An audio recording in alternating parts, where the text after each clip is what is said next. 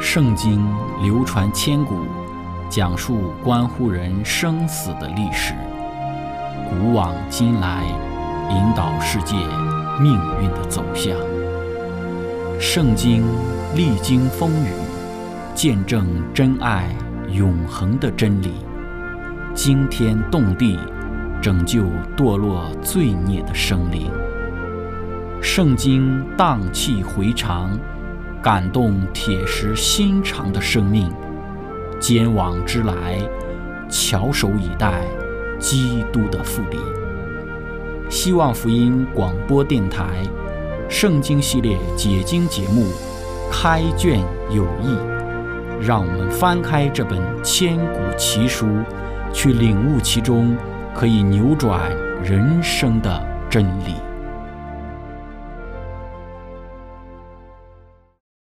亲爱的听众朋友，平安！欢迎您收听《圣经解经》节目《开卷有益》，我是您的朋友志成。今天我们学习的圣经是在创世纪的十一章十到二十六节。经上记着说，闪的后代记在下面：洪水以后二年，闪一百岁，生了亚法撒。闪生亚法撒之后，又活了五百年，并且生儿养女。亚法撒。活到三十五岁，生了沙拉。亚法撒生沙拉之后，又活了四百零三年，并且生儿养女。沙拉活到三十岁，生了希伯。沙拉生希伯之后，又活了四百零三年，并且生儿养女。希伯活到三十四岁，生了法勒。希伯生法勒之后，又活了四百三十年，并且生儿养女。法勒活到三十岁。生了拉吾，法勒生拉吾之后，又活了二百零九年，并且生儿养女。拉吾活到三十二岁，生了西路。拉吾生西路之后，又活了二百零七年，并且生儿养女。西路活到三十岁，生了拿鹤。西路生拿鹤之后，又活了二百年，并且生儿养女。拿鹤活到二十九岁，生了他拉。拿鹤生他拉之后，又活了一百一十九年，并且生儿养女。他拉活到七十岁，生了亚伯兰、拿鹤、哈兰。亲爱的朋友，今天我们要根据这一段的经文一起学习的主题是闪的后代。开始学习之前，我们一起聆听一首诗歌《最珍贵的角落》。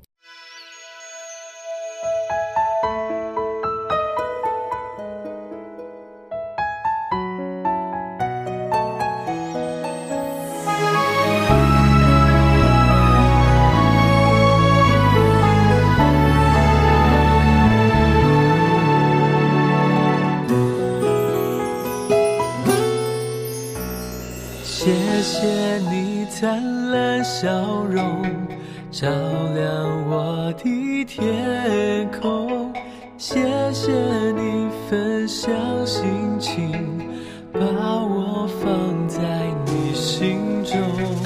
夜里有时微寒冷，你我生根同暖土，友情是最亮的星。我的生命从此美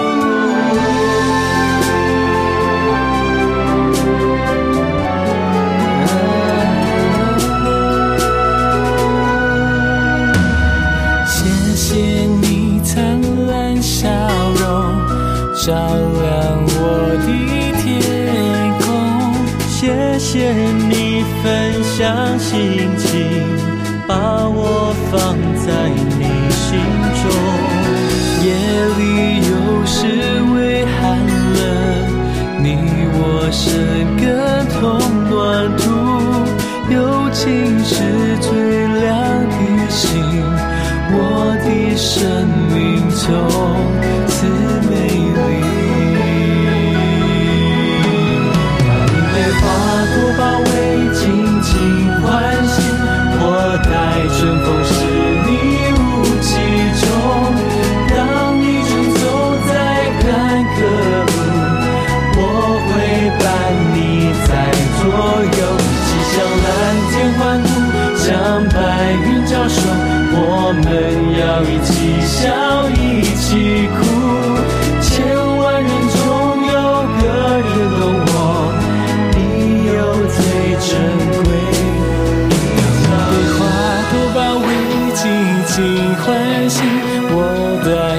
都是你雾气中。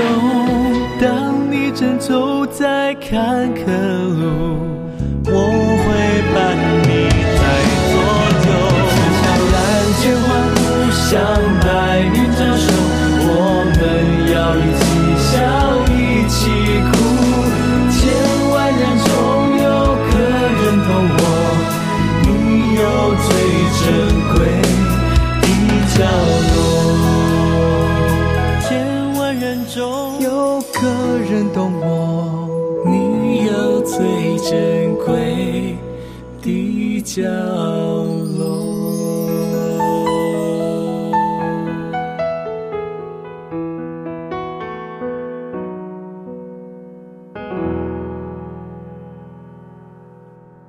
亲爱的朋友，我们在创世纪第十章的内容中，对于挪亚的大儿子雅弗的后代做了一些的介绍。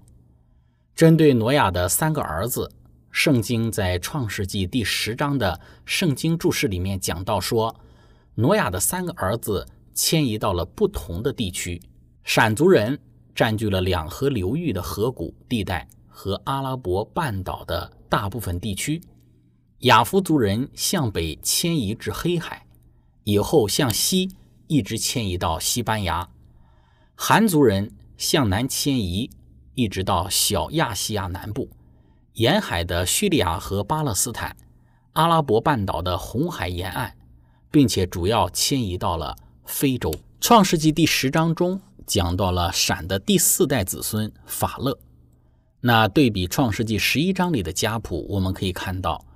创世纪十一章继续的讲述了法勒之后的五代孙，一直到亚伯拉罕。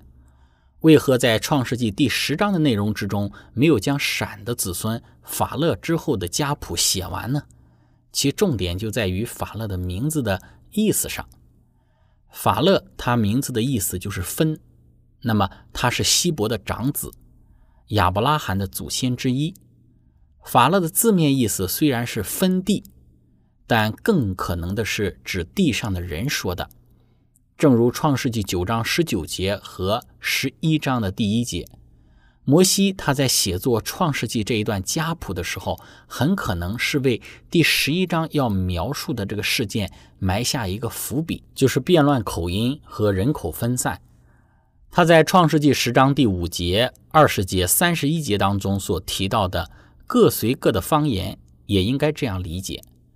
如果变乱口音的事是发生在法勒出生的话呢，那么我们就很能够很容易的理解他的名字里面的意思为什么被称为是分了，因为圣经说那时人就分地居住。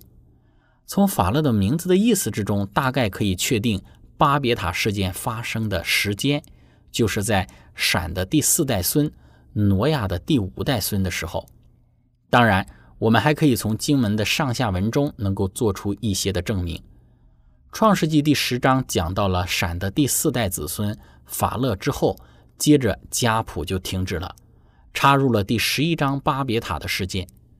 当巴别塔事件之后，接着又是对于家谱的记述，特别是针对闪的后代子孙的记载。那么这种的记述方式似乎是有意的要强调巴别塔事件发生的时间。放在了挪亚的第五代孙的时代，我们在此很感慨罪恶的它的影响力。那么大洪水事件才过去不久，反抗上帝的精神又在人类中间出现。我们看到罪恶在人心中的根深蒂固。亲爱的朋友，当我们将创世纪十章和十一章做一个对比的时候，我们看到的是罪恶在整个世界的快速泛滥。那么从另外一个方面，当我们将创世纪十一章的家谱与第五章的家谱做比较的时候，我们会发现亚当到挪亚的时代人与挪亚到亚伯的时代人，他们的寿命有一个明显的递减。在大洪水之后，做父亲时的平均年龄为一百一十七岁，马勒列做父亲之时。年龄为六十五岁，马土萨拉做父亲年龄为一百八十七岁，但是洪水以后，这个年龄便减少到了三十到三十五岁，只有他拉和亚伯拉罕生子之时达到了不寻常的高龄。那么这一种的退化也表现在洪水后人类的总年龄上。虽然挪亚自己达到了洪水前人类的九百五十岁的高龄，但是闪的年龄。只有六百岁，而他的儿子亚法撒的年龄只有四百三十八岁。这个趋势在以后的各代之中一直延续着，一直到了亚伯拉罕的祖父拿赫的时候，他只活了一百四十八岁。那么，人类寿命的这个急速缩减，可以部分的归咎于气候的变化，但是更重要的仍然是人类从素食转向肉食的一个改变。人类一代比一代的缺乏从亚当遗传下来的强健体魄，而且越来越远离使人身体强健的生命树的果子。我们来看一段在这个《论饮食》这本书里的描述：死兽的肉并非最初给人的食物，人类蒙允许吃肉是在洪水之后，因为那时蔬菜全都毁了。但宣布在人类和大地及每一活物身上的咒诅，已造成了前所未有的惊人改变。自从大洪水以来，人类的寿命一直在缩短。亲爱的朋友，那么在闪的后代之中，列出了一系列的名字，并且将他们的年龄也做出了说明。法拉的名字被特别的提到，从他名字的意思中，我们能够看到当时发生口音变乱的事实。也从他们寿命的减少看到了这两个可能的原因，一个就是人类饮食的改变，另外一个就是气候的变化。人类的基因是一代不如一代，闪的后代就是在这样的一种状况之下，他们在地上繁衍生息，直到闪的第九代子孙亚伯兰的出生。那么亚伯兰后来上帝给他改名叫亚伯拉罕。亚伯拉罕被称为是信心之父，他的许多经历都被记载在圣经之中。在闪的后代之中，亚伯拉罕之前所有先祖的名字都只是以一个固定的模式做一个简单的介绍，介绍了他活了多少岁，然后生了谁，然后又活了多少岁，然后就死了。但是对于亚伯拉罕的记载却非常的特别和有很多的细节的描述。之后，我们会花很多的时间来学习和研究有关于亚伯拉罕的生平，以及其中给我们带来的教训。圣经讲到了亚伯拉罕，我们暂时还是按照亚伯拉罕还没有被上帝改名来称呼他的名字为亚伯兰。圣经记载到，亚伯兰的父亲叫他拉，他拉活到七十岁，生了他这三个儿子，就是亚伯兰、拿赫、哈兰。圣经讲到他拉活到七十岁，那么这一节经文呢，似乎是暗指亚伯兰、拿赫和哈兰是三胞胎，都是在他父亲他拉七十岁的时候所生的。那么反驳这一种观点的证据包括以下几点：首先，他拉是二百零五岁死在哈兰的，《创世纪》十一章三十二节讲到他拉共活了二百零五岁就死在哈兰。亚伯兰是七十五岁移居迦南的。创世纪十二章第四节讲到，亚伯兰出哈兰的时候年七十五岁。亚伯兰被上帝呼召离开哈兰，是在他父亲去世之后。使徒行传七章第四节中有非常清楚的说明，亚伯兰的父亲死了以后，上帝使他从那里搬到迦南地。因此，亚伯兰在他父亲去世之时不可能超过七十五岁。塔拉生亚伯兰时至少已经一百三十岁了。圣经记载，塔拉七十岁生亚伯兰是不可能的。因此，《创世纪十一章二十六节讲到，塔拉活到七十岁，生了亚伯兰。拿赫哈兰的意思就是，塔拉是在他七十岁开始生儿子的。三个儿子中最小的亚伯兰被第一个提到，是因为他作为希伯来人祖先的重要性。就是我们之前所分享的，闪在挪亚的儿子中也被首先的提到，但事实上，闪他是挪亚的第二个儿子。我们并不知道塔拉剩余的两个儿子拿赫。和哈兰哪一个年龄更大？那么圣经讲到拿赫他娶了哈兰女儿的事实，可能是说明哈兰是拿赫的哥哥。塔拉所生的三个儿子的排列比较有可能的排列是：哈兰是老大，拿赫是老二，亚伯兰是最小的。那么，亲爱的朋友，根据我们所论述的这一种有可能的排列方式。小儿子亚伯兰名字的意思是高升的父亲，或者是高尚的父亲，指明他作为上帝选民之祖先的尊贵地位。他的名称后来被改为了亚伯拉罕。我们刚刚有提到，这个名称在埃及文的记录之中曾经出现过，也正是亚伯兰所生活的时代。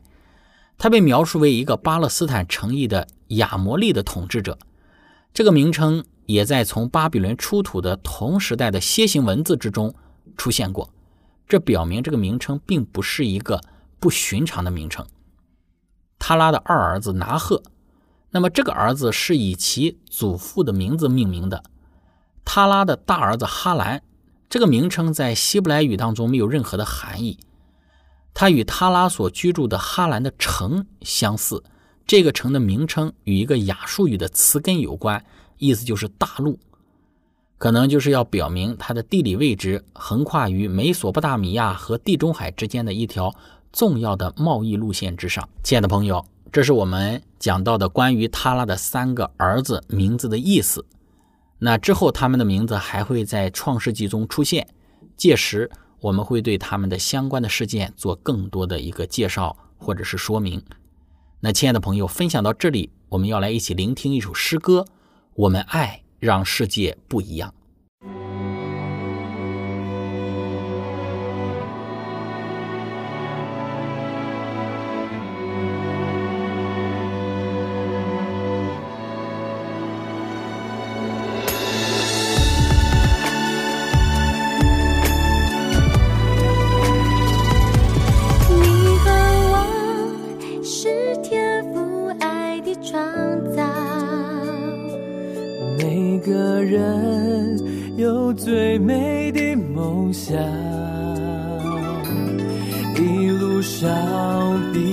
照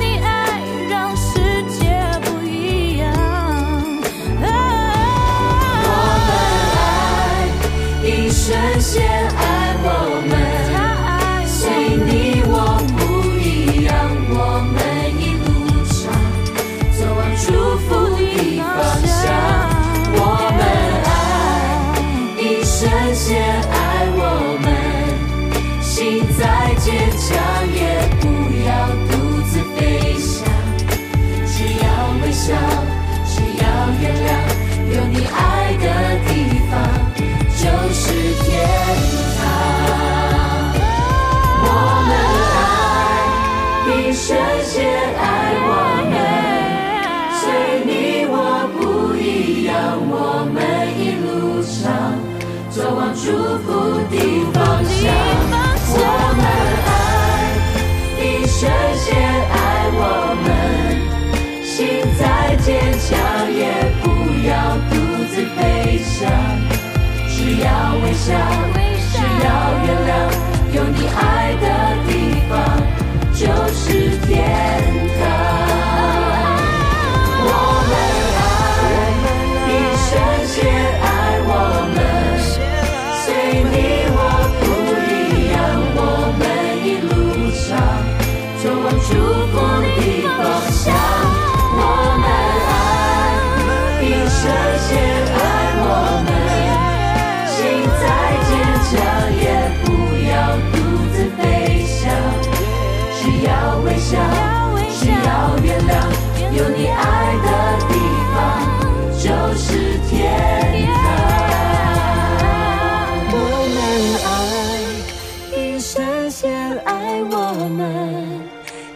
再坚强也不要独自飞翔，只要微笑，只要原有你，爱的地方就是天堂。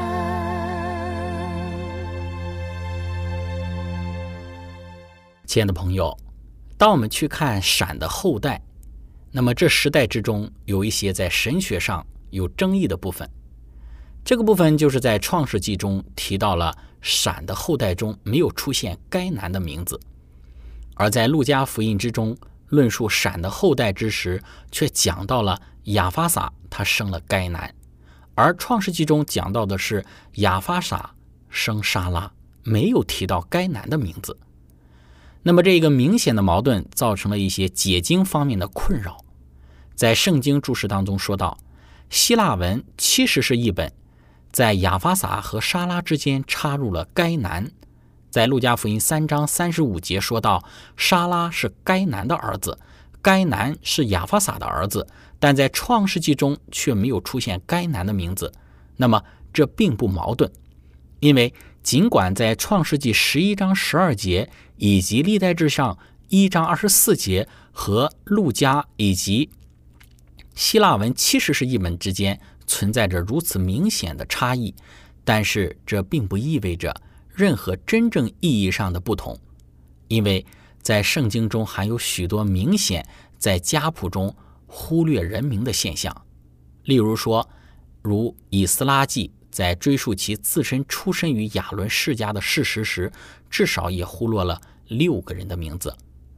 许多世纪之后，马太他在写耶稣家谱之中，也忽略了四位犹大的国王以及其他可能被忽略的我们的主耶稣基督的祖先。马太福音一章第八节和第十七节，马太他从约兰到乌西亚省略了三代，也就是亚哈谢、约哈施和亚玛谢。我们说这个省略几乎不可能是一个意外，因为王室的家谱多次在旧约圣经中出现，是一个常识问题。那么这一个省略也不可能是抄写的错误。因此，摩西在创世纪十一章十到二十六节的谱系之中，对于该男的忽略，不应该被视为是一种误差，而是一个在希伯来作者中常见之习惯做法的例证。那么，不论哪种情况是正确的，我们都必须承认摩西所提供的族谱是相当完整的。胡艾伦他曾提到一个从亚当到闪的艺人不中绝的一个世系。我们将亚伯兰所继承的有关上帝的知识一代代的传了下来。有人认为这暗示着亚伯兰一定从闪那里亲身领受了他的训诲。那么，如果真是这样的话，那么亚伯兰是在闪去世前的几年以前出生的。闪去世的年代是在大洪水后五百年。亲爱的朋友，我们从圣经的论证之中可以看到，看似前后矛盾的记载，实际上本质是合一的。当我们仔细的去查考圣经的时候，总能够给我们看到圣经前后完美的结论。因为圣经不是一本普通的书，来自于上帝的启示，总能给我们的生命带来更加丰富的一个供应。今天我们所分享到的有关闪到亚伯兰这时代的先祖中，我们讲到了人类语言的变乱发生在先祖法勒的时代，也论述到亚伯兰并非像我们所认为他是他拉的大儿子，相反，亚伯兰极有可能是他拉最小的儿子。那么，我们也讲到了为什么摩西在创世纪中没有记载到先祖该男的名字，而路加在路加福音当中却讲到了该男。那么这一种看似矛盾的问题，事实上我们能够从圣经更多的例证中证明出来，本质上并无矛盾。愿我们能够更加渴慕圣经，渴慕上帝的话，因为唯有上帝的话能够给我们带来心灵的满足。亲爱的朋友，今天我们的分享就到这里。最后，如果您想与我们有更多的互动，您可以写电子邮件给我们，我们的电邮地址是 z h i。C h e n g at v o h c 点 c n，感谢您，我们下次节目再见。